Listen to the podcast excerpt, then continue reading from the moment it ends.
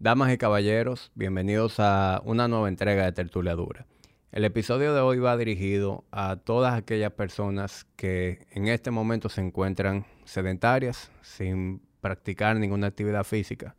Sin embargo, lo que pienso decirles hoy, a lo mejor es un ángulo que ustedes no han oído antes. Así que este episodio es para ustedes y llega gracias a mis amigos de Toyota y su nuevo modelo Corolla Cross.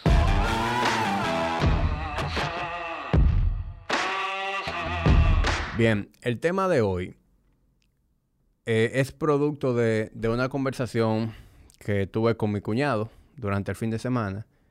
Y, hablando con él, yo me di cuenta de que eh, realmente el, problema o la razón eh, que lo tiene a él en particular, sin practicar ningún tipo de actividad física de hace tiempo, es algo que yo no acostumbro eh, oír en mi, en mi cotidianidad.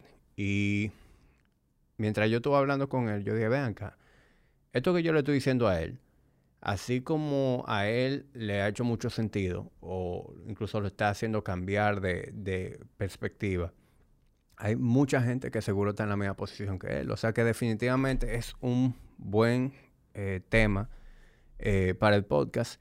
Y, y espero que esto eh, le caiga como el anillo al dedo a, muchos de ustedes. En consulta, por lo general yo recibo muchas personas que tienen mucho tiempo sin hacer ejercicio. Sin embargo, son personas que ya vienen con cierta motivación. Porque todo aquel que llega al gimnasio o que me contacta ya viene motivado. O sea, tomó la decisión en su cabeza de hacer algo y digamos que son clientes más fácil de, de empezar a trabajar con ellos porque vienen motivados. Sin embargo, hay muchas personas que se encuentran sedentarias y ni siquiera le pasa por la mente eh, hacer algo al respecto, por percepciones, por cosas que tienen en su cabeza. Y en el día de hoy quiero compartirles algunas de esas posibles eh, causas y de qué manera yo entiendo que mi argumento los puede hacer eh, pensar de una manera diferente. Y voy a utilizar a Abelardo, mi cuñado, como ejemplo. Abelardo toda su vida fue deportista, jugaba fútbol y en los últimos dos o tres años ha llevado un estilo de vida totalmente eh, sedentario.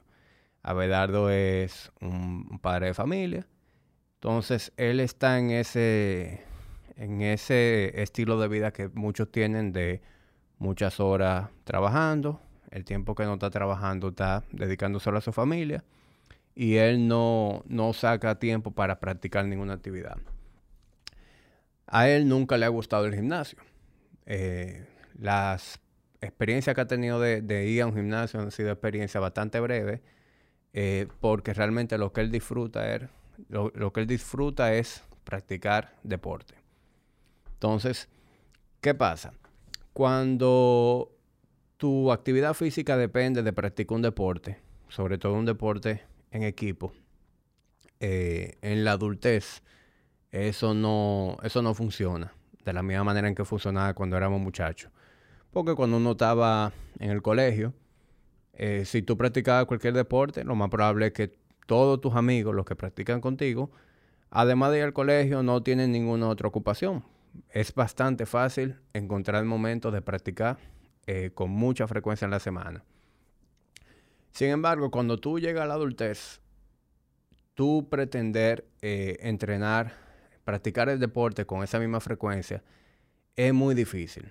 Eh, el mismo ejemplo de la liga de fútbol. A lo mejor tu liga se reúne a jugar una o dos veces a la semana after work a las 7 o a las 8 de la noche. Lo primero es que si, si llegaron semanas de lluvia, prácticamente se pueden pasar semanas sin practicar. Si llega Navidad, fácilmente dicen, bueno, vamos a parar de jugar hasta que pasen las festividades porque todito tenemos compromiso. Si a ti te cogió la hora y llegaste media hora al juego, cuando ya todo el mundo está caliente jugando, tú lo que puedes tener un, un mal desempeño jugando o simplemente no jugar. Entonces, cuando tú esperas, eh, tienes esa idea en tu cabeza de que tú nada más vas a ejercicio practicando un deporte como ese, es algo irreal. Definitivamente tú tienes que tener dentro de tu semana, dentro de tu estructura, eh, cosas que sean fáciles de, de, no perder, como el hábito de hacer ejercicio en, en el lugar de tu preferencia y que practicar ese deporte, que es excelente, todo el mundo que disfrute un deporte que lo haga, pero que esa no sea tu única actividad física. Incluso, poniendo el mismo ejemplo de, de mi cuñado, si tú tienes dos y tres años sedentario, sin practicar deporte, y mañana la liga se arma de nuevo, tú vas a jugar, ¿qué tú crees que va a pasar? Lo más probable es que en los primeros 30 días tú te lesiones. Porque después de tanto tiempo siendo sedentario, tú tienes un cuerpo muy débil, tú no estás preparado para ese tipo de, de, output, además de que ya tú no tienes la edad que tenías antes, y es muy probable que te lesiones. Entonces, ¿cómo tú puedes prevenir eso? Pues tú teniendo un programa de ejercicio eh, regular que contemple las cosas necesarias para tú considerar que tú en una buena condición física o sentir que estás en una buena condición física. Eso es lo primero. Eh, lo segundo es que muchas personas no le agrada la idea de ir a un gimnasio convencional. A lo mejor tienen esa experiencia de que cuando fueron al gimnasio de muchachos, duraron un par de semanas haciendo la típica rutina de lunes, pecho y eh, martes espalda y miércoles pierna y hombro y jueves y viernes repetimos lunes y martes. Eh, a lo mejor no disfrutaron entrenar de esa manera, eh, no disfrutaron la cultura que es ir a un gimnasio. Es decir, los gimnasios comerciales están llenos de, de cosas que son estereotipos de un gimnasio comercial y muchas personas no se sienten cómodos, no disfrutan de ese tipo de cosas. De hecho, yo, que me apasiona el entrenamiento, yo no disfruto de un gimnasio comercial. Aunque yo empecé a entrenar en un gimnasio grande, eh, los primeros años de mi vida entrené en un gimnasio grande. Hoy en día, por mi manera de pensar, yo no soporto 10 minutos en un gimnasio comercial. Yo cuando viajo prefiero eh, hacer algo de aire libre o si quiero hacer mi entrenamiento, yo mejor voy a un box de CrossFit en donde yo pague un, Open Gym y haga mi propio entrenamiento. Porque a mí me gusta entrenar en sitios donde la gente va a entrenar. No en sitios donde tú lo que tienes muchísima gente viéndose en el espejo, tirándose selfie, hablando por el teléfono. Yo no me siento cómodo eh, en, un lugar como ese y yo sé que mucha gente tampoco se siente, así, eh, se siente cómoda. Entonces, estoy hablando de, esa persona que no tiene una buena experiencia de haber entrenado en un gimnasio así. Y desde que hablan de gimnasio, eso es lo que le viene a la mente. Pues no, hoy en día hay muchos sitios en donde tú puedes entrenar y tú vas a tener una experiencia totalmente distinta. Eh, si tú vas a un box de CrossFit, tú vas a sentir un ambiente totalmente distinto. Si tú vas a un gimnasio personalizado, pues también la experiencia va a ser muy distinta. Eh, y, no vengo con ánimo de, de venderle Body Ignition, eh, sino con venderles la idea de que hay más alternativas a la de un gimnasio eh, comercial. Otra cosa es que hay personas que no le interesa la parte estética. Hay personas que no le interesa tener cuadritos, no le interesa tener los brazos grandes. Y, y por eso no ven un, no tienen esa motivación o no ven la necesidad de empezar un entrenamiento de pesa porque no les interesa la parte estética. Sin embargo, yo constantemente hablo aquí de, cómo el entrenamiento eh, ofrece eh, muchos beneficios fuera de lo que es la parte estética. Lo que pasa es que eh, la manera en que el fitness ha vendido a entrenar con pesa siempre ha sido a través de los resultados físicos porque el, fitness es algo muy aspiracional. Si yo veo una persona que está en muy buena condición física, es decir, estética, a lo mejor yo me quiero ver así y eso me motiva a ir a un gimnasio. Y es la manera más eficiente de vender el fitness. Si todos los gimnasios nos dedicáramos a vender fitness como que tú te vas a sentir de mejor estado de ánimo, de que tú vas a dormir mejor, de que tú eh, te vas a sentir mejor al subir una escalera o al jugar con tu hijo, muy poca gente se va a sentir motivado por eso. Mientras que yo te vendo un before and after de 30 días de una gente gorda y de uno que ya tiene cuadritos, eso me va a traer más venta. Hay que ser realistas con eso. Entonces, yo me siento con el compromiso de ir cambiando esa manera de pensar, de que la gente vea el movimiento, el entrenamiento como algo necesario, que no tiene nada que ver, eh, tiene que ver, pero no tiene que ser influenciado exclusivamente ni principalmente por la parte estética. Toda persona que, viene en una posición como la de, de ejemplo que le comenté, en uno o dos meses tú te sientas a hablar con ellos y te dicen lo bien que se sienten. Eh, cuando se levantan por la mañana, se levantan de mucho mejor ánimo, se sienten con más energía durante el día, eh, tienen mejores funciones cognitivas, se sienten más alerta, más sharp, con más drive en su trabajo, tienen un mejor sueño, se duermen con más facilidad, duermen más profundo, se sienten en mejor condición física, pueden subir escaleras sin sentirse sofocados, pueden agacharse a recoger cualquier objeto sin sentirse eh, con achaque, pueden tirarse en el piso a jugar con su hijo.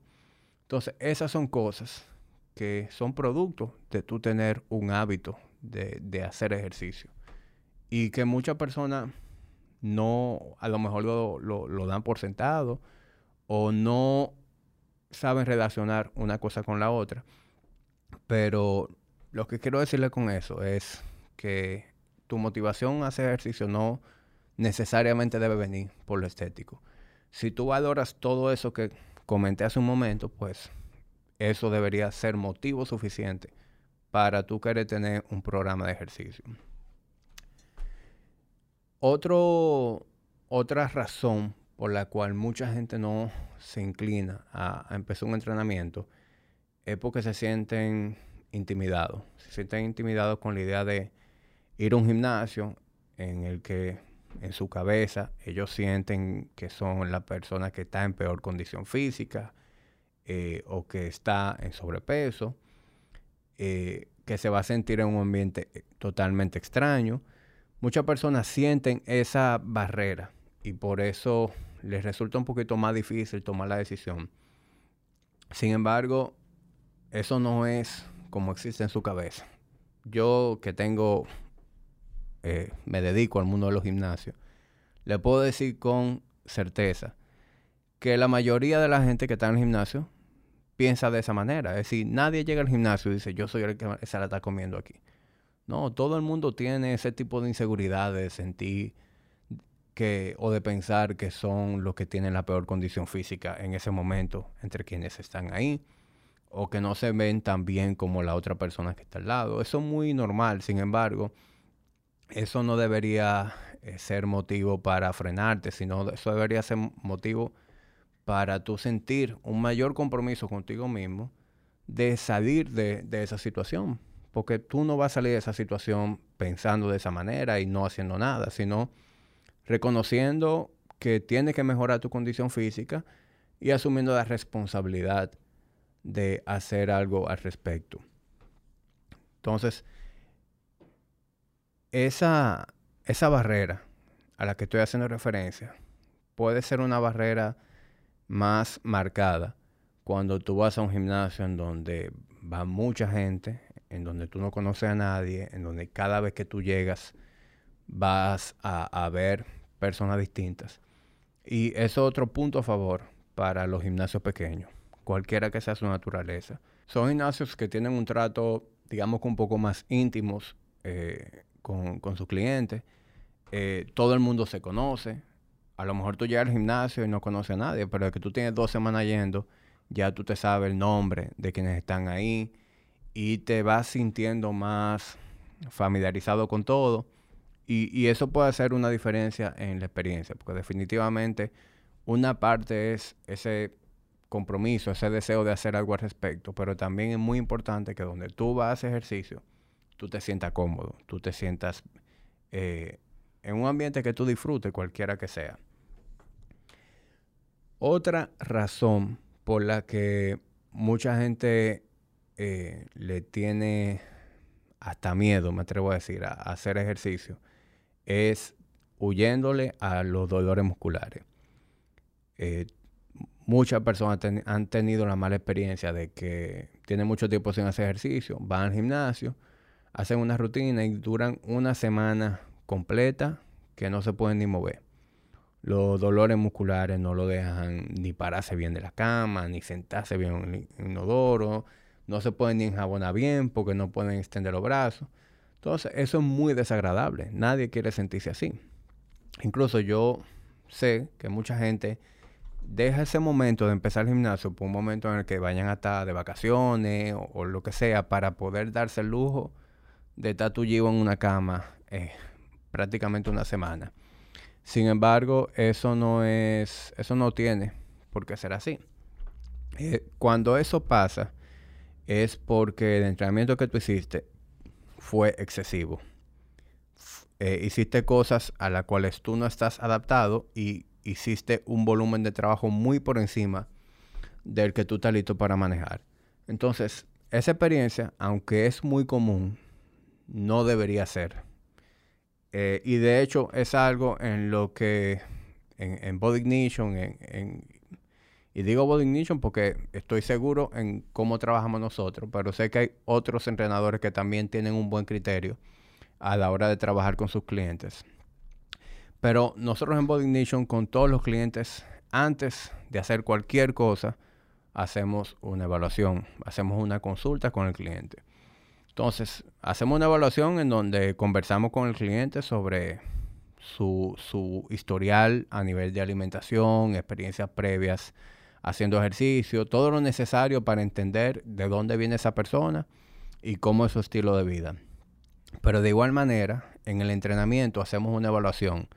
Y esa evaluación consiste en poner al cliente a hacer diferentes patrones de movimiento y ver cómo se mueve dentro de esos patrones para uno poder reconocer cualquier restricción de movilidad, cualquier desbalance estructural y, debilidades en general que puedan salir. Es muy común ver personas con la zona media, el core muy débil, personas ver, con, eh, ver personas con eh, movilidad en los hombros limitada, ver personas con, con glúteo también eh, muy, muy débiles y lo, que, y lo que le llaman adormecidos. Y eso tiende a reflejarse en dolores, achaques muy comunes en la espalda baja, en las rodillas, en esta zona de los trapecios y los hombros. Entonces, la finalidad de hacer esa evaluación es tener un punto de partida con el cliente de cuál es su condición física actual, qué cosas deben formar parte dentro de su programa de entrenamiento para corregir esas cosas que estamos logrando reconocer ahí y saber qué volumen de trabajo puede manejar esa persona. Entonces, cuando, cuando tú te tomas el tiempo y el detalle de ver eso, pues tú puedes darle una dosis de entrenamiento apropiada al cliente para que progrese, por al mismo tiempo que no se sienta como una basura cuando termine su rutina o los días siguientes. Entonces, ¿qué te quiero decir con esto? Si tú tienes mucho tiempo sin hacer ejercicio y tú quieres retomar, pues si te quieres ahorrar esa experiencia, eh, ponte en manos de profesionales.